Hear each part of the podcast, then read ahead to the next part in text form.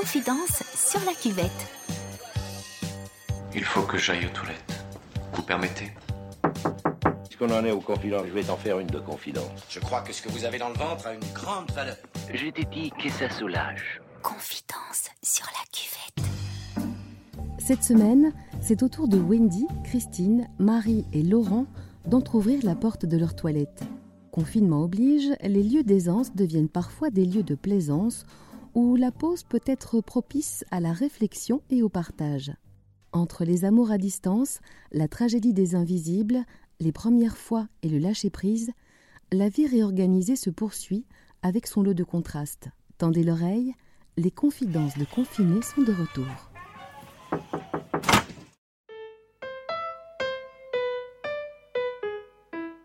On est à peu près à une semaine de confinement. Ce qui correspond à un peu plus d'une semaine de solitude ou du moins euh, de séparation physique euh, d'avec mon copain, mon amoureux, parce qu'on s'est rencontrés euh, il y a de ça quatre mois sur le quai d'un train. lui venant d'atterrir du Portugal pour une mission de, quelques mois. Et, moi vivant évidemment en Belgique. Et donc, et donc c'est comme ça qu'est née cette, cette histoire un petit peu euh, surprenante. Mais donc voilà, depuis, euh, depuis une semaine, euh, son, son manager l'a gentiment renvoyé chez lui. donc c'est un peu compliqué. Mais je me dis qu'il y a certainement plein d'autres personnes qui sont dans le, dans le même cas, voire déchirées par le fait d'être séparées de membres de sa famille, de ses grands-parents, peut-être qui ne sont pas dans, dans le meilleur des états, euh, que sais-je. Donc voilà, pour, euh, pour combler ce vide, bah, on se téléphone euh, beaucoup, on se FaceTime, on, on, se fait des appels Instagram. Ça nous permet en tout cas de prendre un peu de recul, de se poser les bonnes questions, de se dire voilà, est-ce que je suis prête à, changer, à changer de ville, à changer de pays, pour suivre cet amour naissant qui est là dans mon cœur et qui, qui n'appelle qu'à une chose, c'est à se retrouver. J'espère que cette quarantaine sera, sera levée au plus vite et qu'on pourra se retrouver et continuer euh, notre histoire d'amour naissante. Et je souhaite à tous les amoureux transis comme nous de pouvoir se retrouver après cette quarantaine, après ce confinement.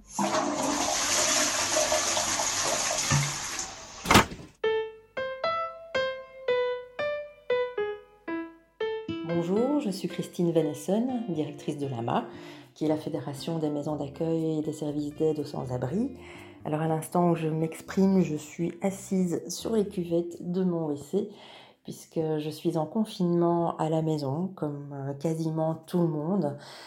Quasiment tout le monde ou presque, puisque là j'avais envie de partager euh, une réflexion par rapport au public sans-abri à ces hommes, ces femmes et parfois ces enfants qui se retrouvent euh, aujourd'hui encore dehors, euh, malgré des services qui ont pu maintenir leurs activités, malgré l'ouverture de places d'hébergement d'urgence depuis trois semaines à Bruxelles comme en Wallonie. D'ailleurs, il y a une très très grosse mobilisation des pouvoirs publics et des services de terrain pour pouvoir permettre malgré tout de continuer à accueillir ces personnes fragilisées.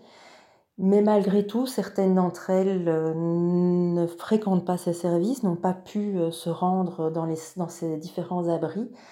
Et les travailleurs de terrain, que sont les éducateurs et les, les assistants sociaux, euh, sont très inquiets, sont inquiets de ce que sont devenues ces personnes. certaines ont vraiment disparu dans la nature. Alors, est-ce qu'elles ont pu trouver euh, une solution temporaire en étant hébergées chez des connaissances? Est-ce qu'elles sont euh, euh, dans des squats? Est-ce qu'elles ont trouvé des solutions qu'on ignore aujourd'hui? En tout cas, nous sommes inquiets parce que qui dit être à la rue ben, dit ne pas avoir accès aux, aux, besoins les plus primaires, comme simplement aller aux toilettes, se laver se nourrir. Euh, et donc voilà, donc on est inquiet par rapport à eux. on espère que la crise ne sera pas trop longue, qu'on pourra rapidement, grâce aux équipes de terrain, retrouver ces, ces personnes et espérer qu'elles soient les moins abîmées possibles. Mais en tous les cas, pour le moment, on est inquiet pour elles. Euh, tout comme on est inquiet aussi pour les travailleurs qui sont sur le terrain et qui se démènent tous les jours. Et donc je voulais euh, profiter de ce petit mot pour euh, leur tirer bien bas mon chapeau et, les saluer pour leur travail quotidien, 7 jours sur 7, 24 heures sur 24.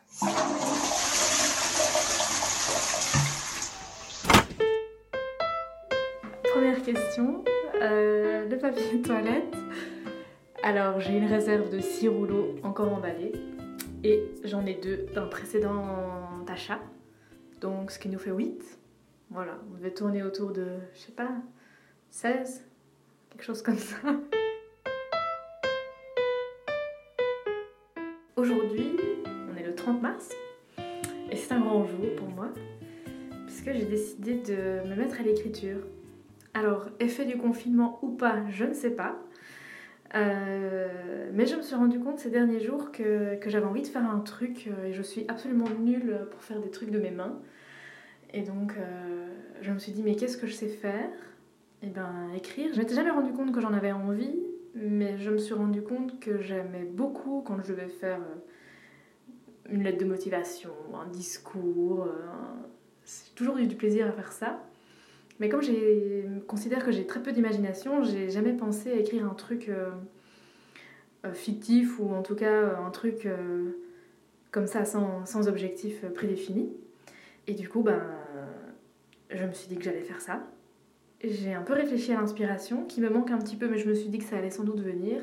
Mais l'envie est vraiment là, donc c'est ma découverte, ma création du confinement, c'est c'est d'écrire quelque chose. Je ne sais pas encore quoi. Peut-être que je reviendrai pour euh, raconter ce que j'ai écrit un jour.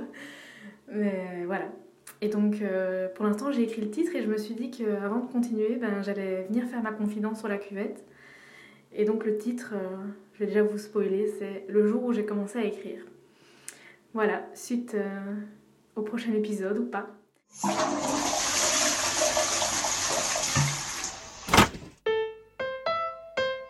Bonjour, c'est Laurent.